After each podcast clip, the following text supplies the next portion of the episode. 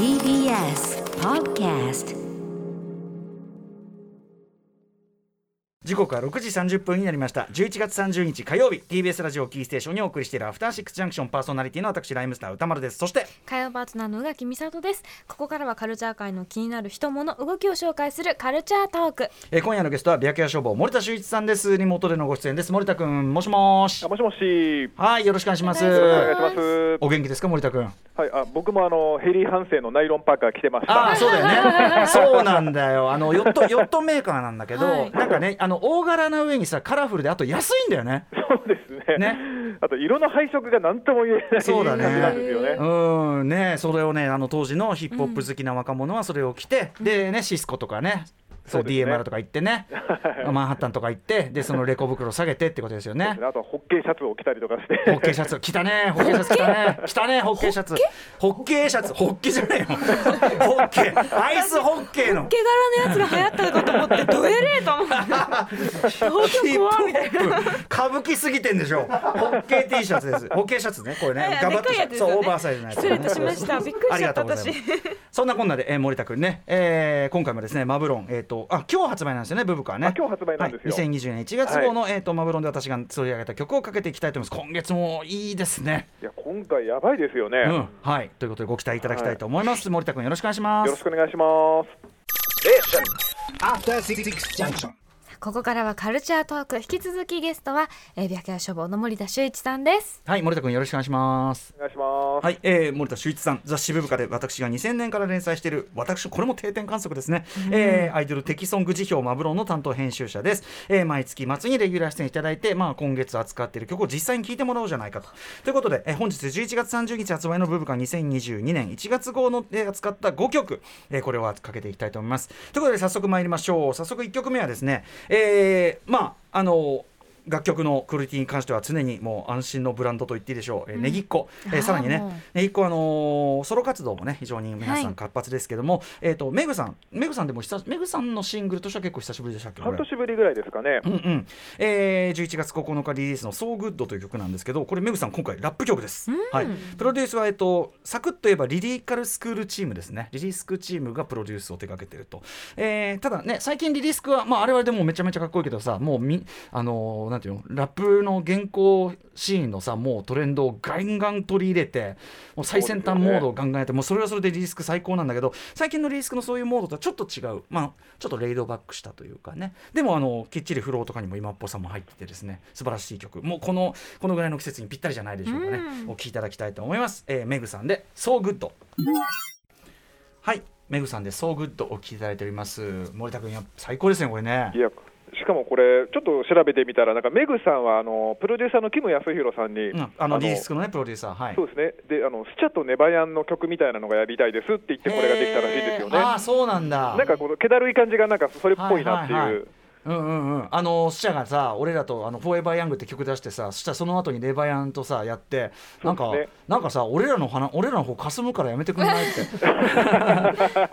文句言った件のあれですね。なるほどなるほど。続いてるんですね、じゃあ。そうまだ続いているっていうね。ねえでも本当に文句なしで素晴らしい。あのねこれ曲僕実際本当に帰り道に合いそうって言ってたけど、帰り道にあのビール飲みながら帰る帰り道にもう聞くのに超最高なんですよね。はいということでメグさん「So Good でございます。えー続いていきましょうか。続いてねこれあの前も一曲ね、えっと、紹介したんですけどこれね綴りが CYNHN と書いてスウィーニーって読めるかっていうね。読めるわけね読めるわけねえだろっていう綴りなんだけどスウィーニー。えっとこれ以前ですね菅佐野さんねあの、プロデューサーとしても自らアーティストとしても活躍されてますしあとキーボーディストとしてあの RHYMESTER も一緒にね仕事したりなんかしてますけど、菅佐野さんが最近いろいろプロデュースしてる中でえっとあわえっとあわわすん？青合わせか。青合わせというね曲のカップリングのリミックスかをやってたんだけどえっと、はい、あ、違った。2時のパレードしてました。2時のパレードって曲の菅さんのミックスをこの曲のあの番組でもかけたんだけど、菅さんさんがついにあの作編曲、作曲からちゃんと関わった曲が出ましたのでご紹介したいと思います。えっと、これさ、菅さんのプロデュースっていうとなんかさ、レイドバックしたさ、おしゃれ中、クールな感じのさ、ちおしゃれチューンみたいなのがさなんとなく想像してたんだけどこれ結構いきなり始まってあこっちかみたいな感じしたよね。あそうですよね。なんかあのキーボード感があんまりないというか、うんうん。へそうだね。なんかすごいこう割とストレートな上げ系のアイドルソングみたいので来るのかなと思いきやでもずっと聴いてるととにかくあのグルーブがですねパートごとにぐんぐんぐんぐん変わってって、うん。めちゃめちゃ攻めた作りです。特にあのサビになるなるとビートが抜けるっていう作りがめちゃくちゃかっこいいっていうか先進的な感じでやっぱさすが監査のという感じですよね。ね。あそこが普通のアイドルソングと違います。よね。ね、サビが抜けるというここをですねぜひ聞いていただきたいと思います。スイーニーでレアはい監査のがもう打ち込みで遊びまくってる感じですね。スイーニーレアを聞いていただいております。でも今ね聞いてて構成作家古川さんも言ってたんだけどこののビートのメリハリついてる分ライブとか実はめちゃくちゃ盛り上がりそうじゃないこれ。あそれはあるかもしれないですね。あのねサビで抜けてあのビートが四つ打ちに戻ってくるとことかもうめっちゃ跳ねちゃうでしょ。そうね。うん。ちょっとある種トランス的な感じもあるというか。そうだね。あのトランスとかあと EDM の盛り上がりやすさの構造とかそう,、いうのをちゃんと取り入れてるしね。うん。だから関西のこういうこともできるのかみたいな。でそそうライブの盛り上がりも意識してたんですね。そうそうそうだからすごいやっぱの実は乗りやすいし、うんもちろんキュートさもあるしっていうね、うん。あとメロもねやっぱりすごい実はあの頭にガンって残ってくる。あの特にあの抜けたところの「んちゃんちゃらら」みたいなね。そうなんです耳にずっと残ります残る。よね。やっぱねちょっとやっぱ1段2段上のククオリティですねうん関西のね。はいスイーニーでレアをお聞きいただきました。続きまして続きましてですねあのついこの間というか金曜か金曜？金曜でね。金曜日に、えっと、ライブしに来ていただいてしまいましたが、えーマイナマインドさんというね、はい。はい。えっと大阪春夏秋冬のメインボーカルマイナさんのソロプロジェクトで、えーまあとにかくこの間のライブも素晴らしかったし、うん。とにかくなんか新世代アーティスト感半端ないっていうかはい、もう自分で打ち込みもガンガンやるし、曲のストックが今何曲？200曲とか言ってたっけ？どすごい。そうですよね。うん、でダンスもしかもそういうプラスダンスもゴリゴリもう子供の時からあのお家がダンススタジオなんだ、ああもうそれは、そうそう。だからあのあのビボーイズム聞いてましたというか多分親親御さんが多分かけてたんじゃないかなみたいなそういう恵まれた環境も含めてあとそのジャケの絵とかも描いてたりとかまあまあ最人ですよ。はい、ということでこの最人に目をつけたのはおなじみ、えープロデューサー鴨慶太郎さん。ねさすがですよね。さすがですよね、うん。そしてアレンジ今回の曲を手掛けたのはサナバーガンとかあと自らの龍造バンドどちらもね、あのーライブダイレクト出ていただきました、えー大林龍造さんが、えーアレンジも手掛けていらっしゃいます。作詞作曲はご自身マイナマインドさんです。これぞ新世代だからあのもちろんあの大阪春夏秋冬アイドルグループなんだけどそのそこからさらにこうソロ展開した自分でやった曲がまた輪をかけてすごいという、今を象徴する一曲じゃないでしょうか。そしてもうそんな理屈は抜きでめっちゃかっこいいから。マイナマインドで鬼でもない。はいマイナマインドさんで鬼でもない鬼でもないってどういうことなのかなと思って聞いてると歌詞の最後であそういうことかってねなるみでもご自身もなんかそうなんかメロができた時に今日あのメメロと歌詞が同時に出てきたんだけど、ん。なんか許されないコリみたいなものが浮かんだからみたいうな、ん。なんか大ね人全体的にやっぱイメージがすごく大人っぽくて色っぽくうて、ん、でもいろんな引き出しまだまだこれからね出してくるような感じもありますから、マイナマインドさん。楽しみですしまあもうさ森田君この水準もう毎月言ってるけどさこの水準の曲普通にかけれるってな 何この時代本当先週のライブは本当に皆さんに聞いてほしいですすよね。ごかったね神がかってたねあれ明日か明後日ぐらいまでしか聞けないですもんね。やる気のない、ねやる気のないアニソンカバーしか取り上げるものがなかった時代が本当に嘘なんだよね。う んひどいいつまでも続かないですからね。うん、そういつまでもあると思うのでだからちゃんと応援していかないといけない。そうなんですよね。はい、ということで、えー続いてかけたいのがですね、えーこのコーナーで初めて取り上げますアメフラッシュというグループで、えっと、スターダストのね、まあ、ももクロとかの妹分みたいな感じでしょうかね。でまあそのスターダスト組ってとにかくエビ中とかもそうだけどまあ曲のクオリティいいんですよ、うんうん。すごい力入れてて。で、まあ、このアメフラッシュも本当に素晴らしくて。全体にやっぱり k p o p 影響まあていうか k p o p 的な作り手の方も入ってるってことですもんねこれね。今回だからガラッと変えたんですよね。うんうん。前回まではちょっとわちゃわちゃしたこうアイドルっぽい感じだったんですけど、うんうんもういきなり超本格派みたいな感じになって、うんうんはい。ね、であの「センシティブ」というですね、えっと、初の全国流通シングルを出されててこのねタイトル曲もあの明らかにデュアリパのフィジカルとかその辺を意識したような感じでめちゃくちゃかっこいいんだけど、えーやっぱり私が選ぶならちょっとシティ・ポップテイストなんだけどそれが今の要するに k p o p 的なグローバルスタンダードな感じの今の 80s リバイバルのギラギラしたやっぱデュアリパっていうのかなああいうギラギラした 80s 感みたいな。もちゃくめちゃくちゃギラギラにグレードアップしたシティ・ポップっていう感じ。でなおかつサビのちょっとこう節回しとかやっぱり k p o p 感っていうかね。そうですね、うん、これあの多分作編曲でこのクレジットされてるこのオットキャットさんとか多分これ韓国の方多分ね。あの、なかなか出てこないのこれデータが多分そういう流れ。で、なのであのなんていうの？K p o p 時代のグローバルスタンダードを見据えたシティポップみたいな感じですね、えー、アメフラシでラッキーナンバーはい、えー、アメフラッシュでラッキーナンバー。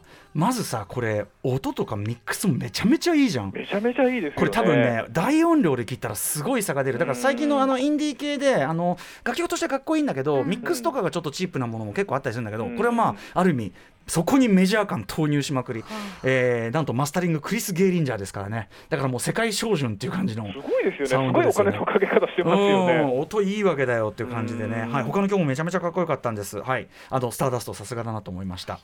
はい、そしてですね最後にお聞きいただきたいのはという中で私が今月一番えガツンとしたきた一曲お送りしたいと思います。えっ、とこれもね新しい紹介するグループなんですが MAPA と書いてマッパーというグループです。えー、11月9日にいきなりデビューフルアルバム結構なボリュームのフルアルバムからドーンって出しました。四天王っていうね。うんかっこいい 四天王と。強いはいえー、とプロデュース作詞作曲全曲手がけてるのは大森聖子さんです、はい大森聖子さんねあのゾックって前ねあのプロあのやってたグループが、うんうんまたね先日かなおさんがあの飛び出ていろんなことをごちゃごちゃがあったりしてねでその先日かなおさんはかなおさんで、まあ、めちゃめちゃ面白い活動をしてるっていうのはもうこのねコーナーでも毎回伝えてきましたけどいやどっこいこう大森さんがですねこうやっているこのグループもまあめちゃくちゃあの小庄司めぐみさんっていう、えっと、メゾンブックガールの元のメンバーなんですかねがを中心に作ったグループでねうん、あのーどの曲もめちゃくちゃ良くてちょっと選選ぶの困ったんですけど今日これからかけたい曲ちょっとミッドテンポナンバーで。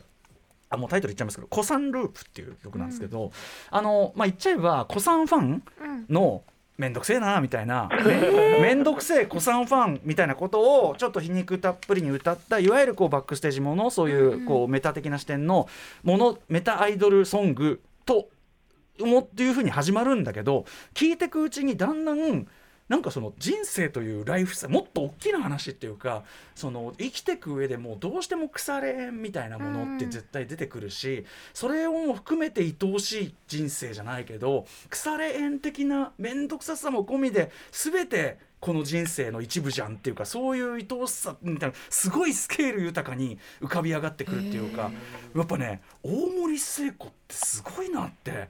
思う一曲でした。鳥肌がだんだんこう聞いてるうちに、でもね、まあ、ユーモラスでもあり皮肉っぽいんだけど、なんかその射程がすごいっていうかね一曲なんでぜひお聴きいただき曲としてもすごくいいんでお聴きください。マッパで「コサンループ」はいマッパで「コサンループ」お聴きいただきました。もう歌詞の一個一個がもう刺さる面白さだし。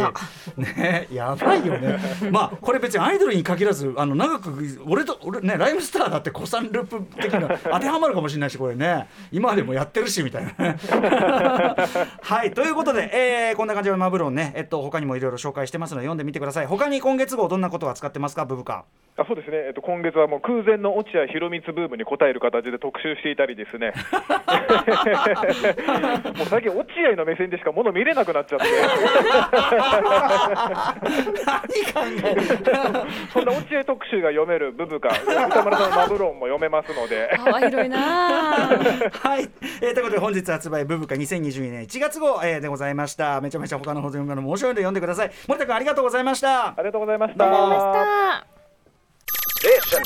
After 66 junction.